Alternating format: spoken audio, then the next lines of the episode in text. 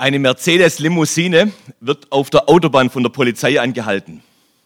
Oh, Entschuldigung, ich war sicher viel zu schnell. Ähm, nee, eigentlich überhaupt nicht. Also auf der Autobahn, da sollten schon 100 Sachen drin sein. Äh, wie 100? Äh, aber auf Ihre Schilder, da steht doch überall 45. Darauf der Polizist. Wie, was, Schilder 45?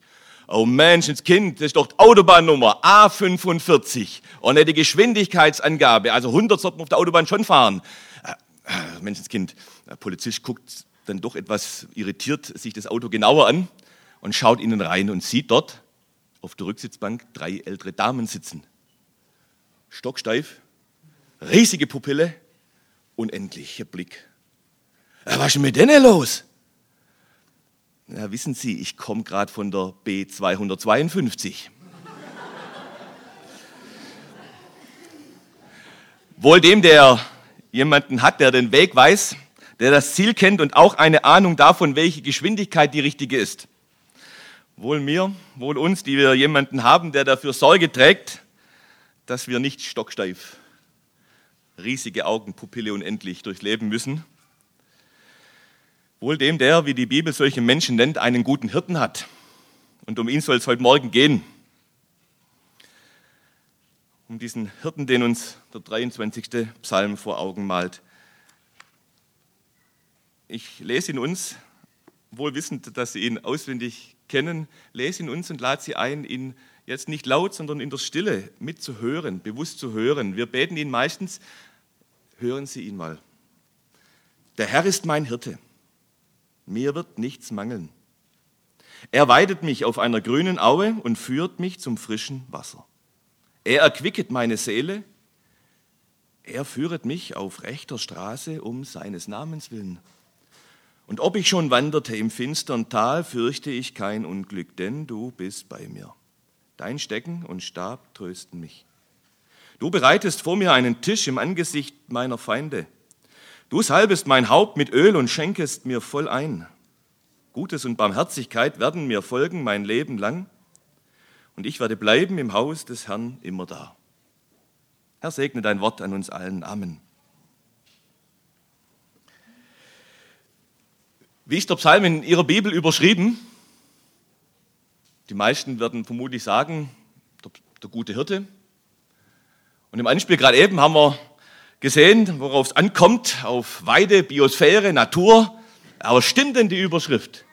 Müsste man nicht eigentlich zum Anspiel noch ein zweites Anspiel dazulegen, habe ich mir überlegt. Haben Sie schon mal ein Schaf gesehen, das am Tisch sitzt und wo dann dahinter einer einschenkt? Würde ich doch auch so sagen. Wie würde ich also den Psalm überschreiben, richtig? Wenn da jemand einschenkt und den Kelch mit dem Becher füllt, müsste man doch eigentlich sagen, der Psalm vom guten Wirt. Der Psalm vom guten Hirt und in der zweiten Bildhälfte vom guten Wirt. Zwei Bildebenen, die den Psalm prägen, beide aber mit den gleichen Themenstellungen, die uns Gott vor Augen malen als Hirt und Wirt, der versorgt, der führt und der Heimat schenkt. Deshalb mein erstes von Gott als dem guten Hirt und wird versorgt. Ich, das Schaf, Gott, der Hirte, das ist ja schon ein bisschen eine peinliche Vorstellung.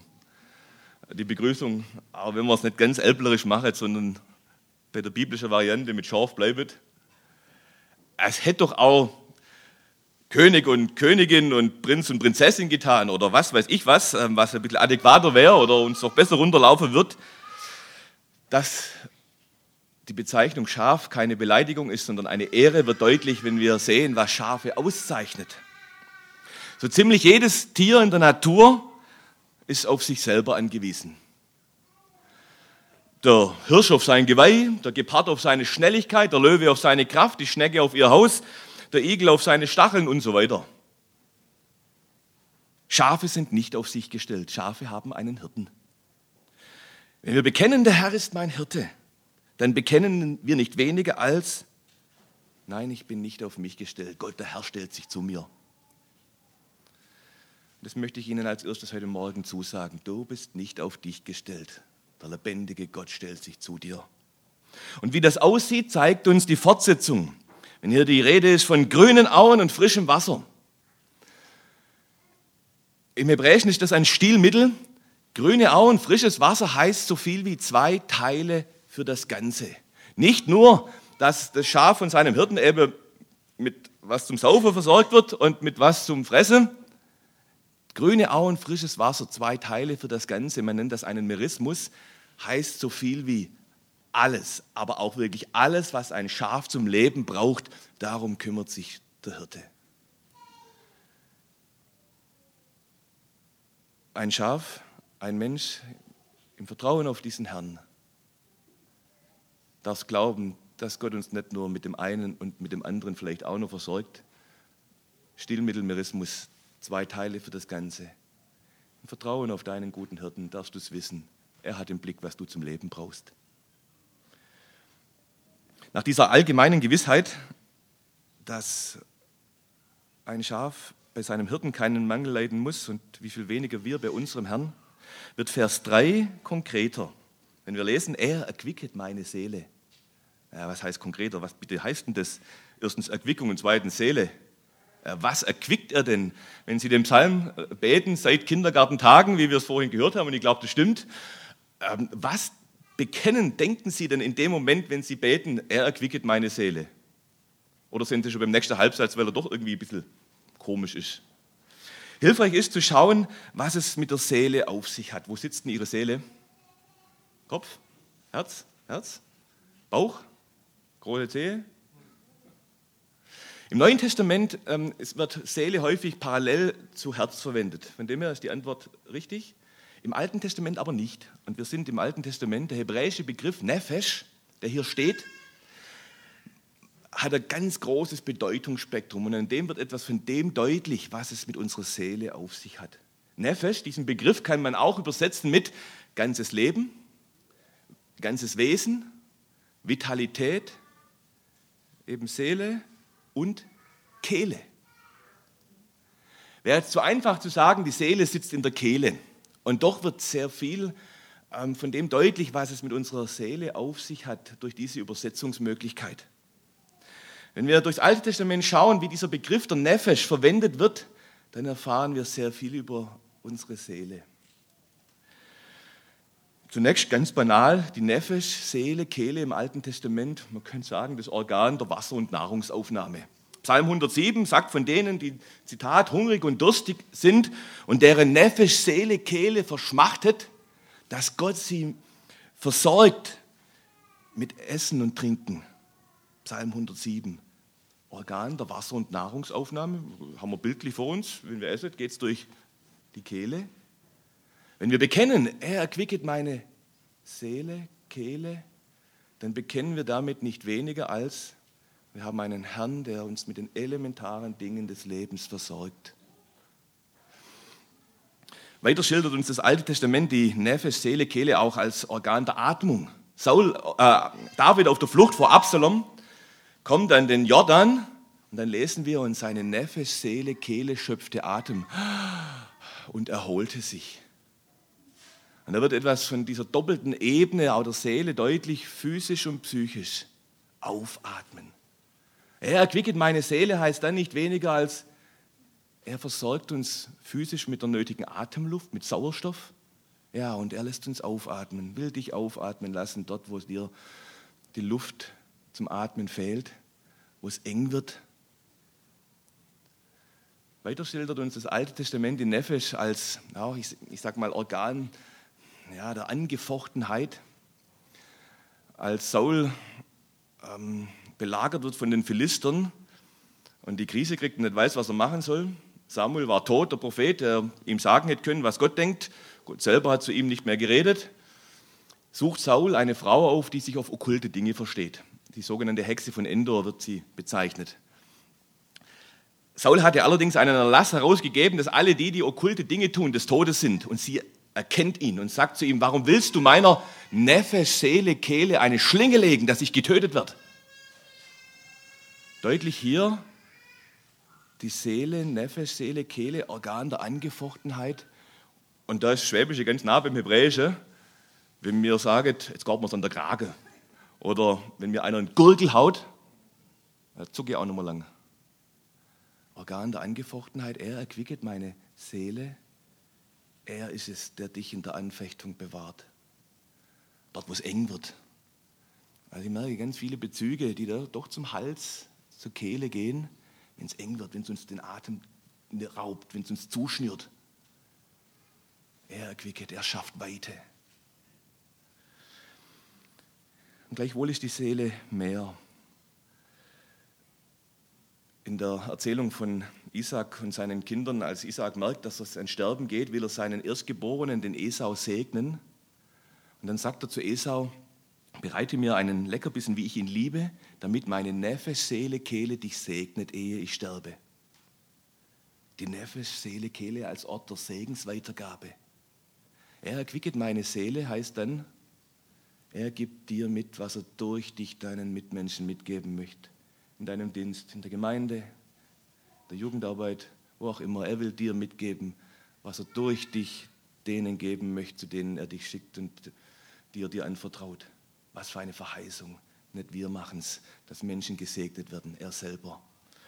Und schließlich die Neffe, Seele, Kehle, Orte, ich sag mal, der engsten Gemeinschaft mit Gott.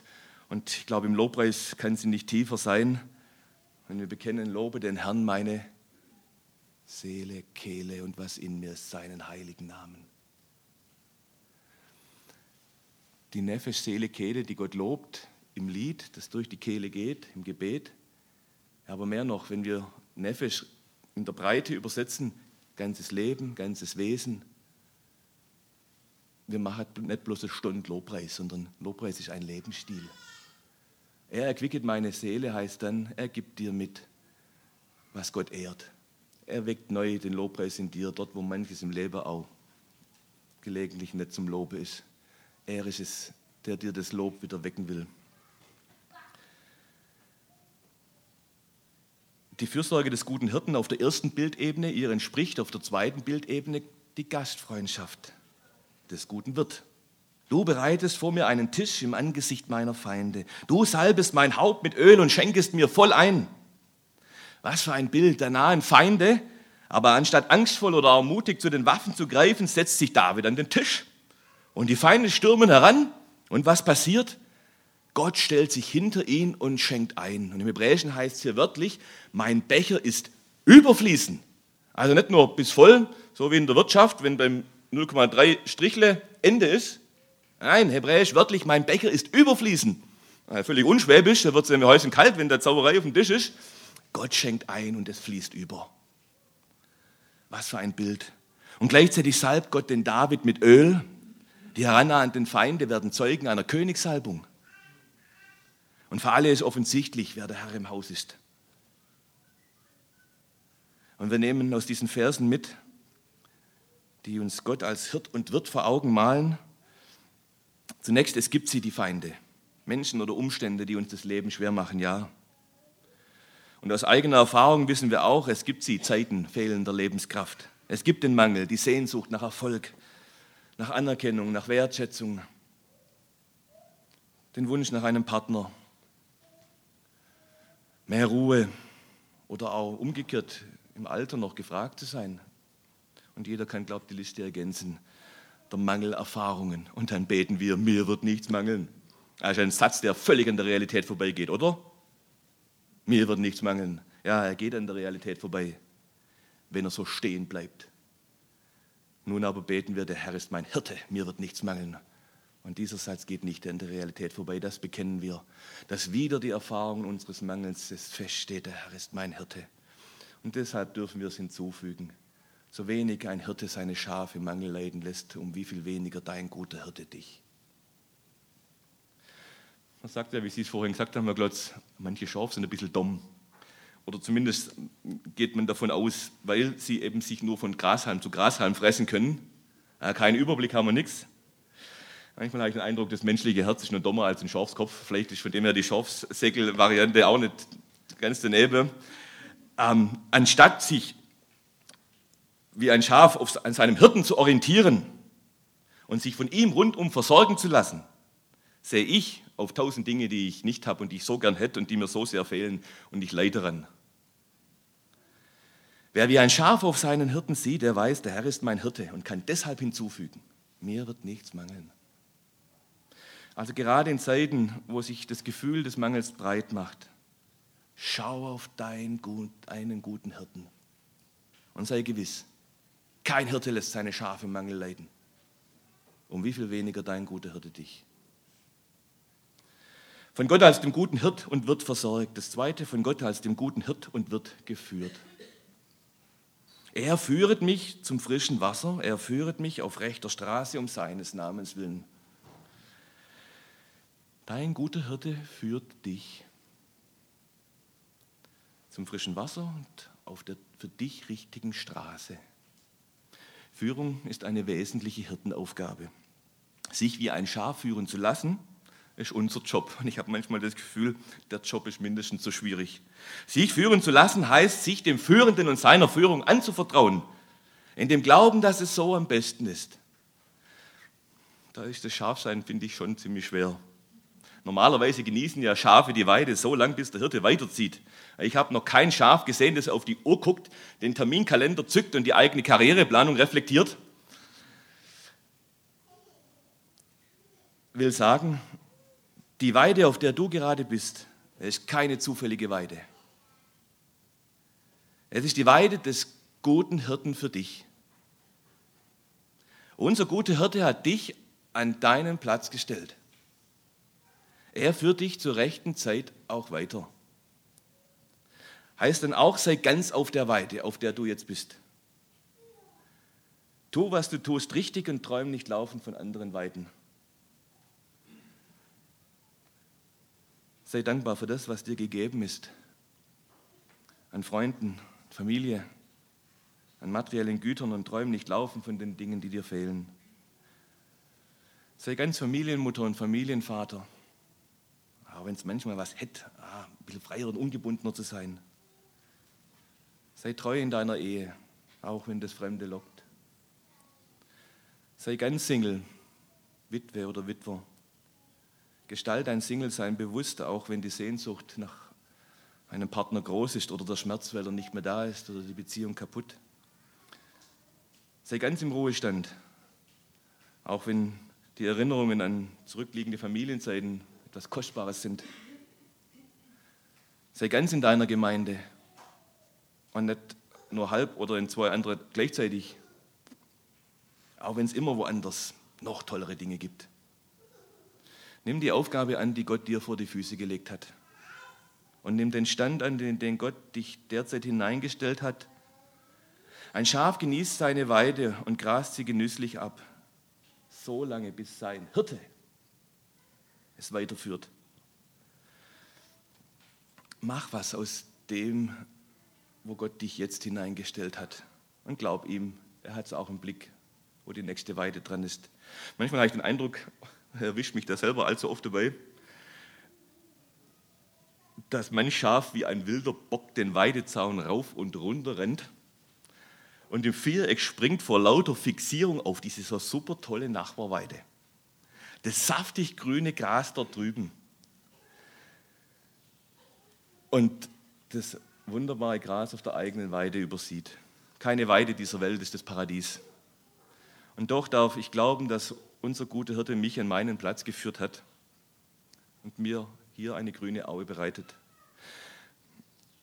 Ich will daraus lernen, nicht neidisch, unzufrieden und unplanbar von manch Nachbarweide zu träumen, sondern meine jetzige als Gottes Führung anzunehmen und ganz auf dieser Weide zu leben. Dazu wünsche ich uns das Vertrauen auf den guten Hirten und dass er dann auch rechtzeitig mit uns aufbricht. Bevor wir zum letzten Punkt, kürzeren Punkt kommen, möchte ich noch einmal unseren Blick auf diesen Weidewechsel lenken, den wir uns zwar immer wieder erträumen, der manchmal aber auch über uns hereinbricht. Und ob ich schon wanderte im finstern Tal. Weidewechsel zwischen zwei saftig grünen Auen sind nicht immer leichte Zeiten. Manchmal geht es dabei auch durch ein finsteres Tal, wörtlich im Hebräischen durch das Tal des Todesschattens. Und für solche Zeiten lernen wir vom Psalm 23, hab keine Angst, denn Du bist nicht allein. Zum einen geht eine ganze Herde mit dir und zum anderen dein lebendiger Hirte an deiner Seite. Und hab keine Angst, denn finstere Täler sind nie das Ziel, sondern immer nur ein Stück Weg zum Ziel. Selbst wenn es dann einmal an dieses letzte Tal des Todesschattens geht, wenn, wir ins, wenn es ins Sterben geht, nie das Ziel, sondern auch dort nur ein Hindurch zu Gottes großem Ziel. Und damit drittens und letztens von Gott als dem guten Hirt und Wirt mit ewiger Heimat beschenkt. Vers 6. Und ich werde bleiben im Haus des Herrn immer da. Das ist ja auch so ein Satz. Wir beten den Psalm ja regelmäßig. Das ist doch eine unglaubliche Anmaßung, dieser Satz, oder? Ich werde bleiben im Haus des Herrn immer da. Wer kann das bitte von sich sagen? Wie kommt ein Mensch zu dieser Gewissheit? Wie kann ich für mich behaupten, dass ich über dieses Leben hinaus im Haus des Herrn bleiben werde? Immer. Ich persönlich verbinde mit dieser Frage äh, Geschichte im CVM. Wir waren unterwegs mit, auf einer Fahrradtour nach Bad Herrenalb von Leonberg aus. Volle Satteltaschen, Affenhitze. Und ähm, ich merke, mit meinem Reifen stimmt irgendwas nicht. Aber es war nicht zu erkennen, was und wie. Wir fahren, donnern mit Tempo 30 ähm, der Nähe von Bad Hainach eine Schwarzwaldstraße runter, als es unter meinem Sattel plötzlich einen Schlag tut, den man einen Kilometer weiter noch gehört hat und mir es den Reifen zerrissen hat. Ich komme irgendwie zum Stehen, mir ist nichts passiert, aber es war sofort klar, dieses Ding ist im Eimer. Da ist an Reparieren hier nicht mehr zu denken. Ähm, der Jugendreferent, der dabei war, ruft dann seine Frau an, dass sie mich abholen kommt, ähm, während die Gruppe dann so lange weitergefahren ist. Und er wartet dann mit mir, ähm, bis seine Frau da ist. Also, hören uns raus, war in, in der Jugendzeit, er war noch keine 20. Und dann sitzt er da mit mir und plötzlich fragt er mich da mitten im Wald sitzend, ähm, das kaputte Fahrrad dahinter, Uwe, hast du Heilsgewissheit? Also ein bisschen eine Frage, die man, glaube ich, nicht jeden Tag gestellt bekommt. Ich habe sie nie wieder gestellt bekommen. Uwe, bist du mal dabei in der Ewigkeit? Jetzt war ich damals schon bewusst Christ, habe mein Leben Jesus übergeben. Aber diese Frage, ähm, bist du mal dabei in der Ewigkeit? war schon irgendwie komisch. Ich habe dann zu ihm gesagt, naja, was soll ich wissen? Ich hoffe, ich denke, ich, ja. Wie es weiterging, erzähle ich am Schluss. Wir schauen im Psalm 23. Weiter bringt uns, und damit schließt sich der Kreis der Psalmanfang, wenn wir bekennen, der Herr ist mein Hirte. Jesus selber hat diese Worte in Johannes 10 auf sich interpretiert, wenn er sagt, ich bin der gute Hirte. Der gute Hirte lässt sein Leben für die Schafe.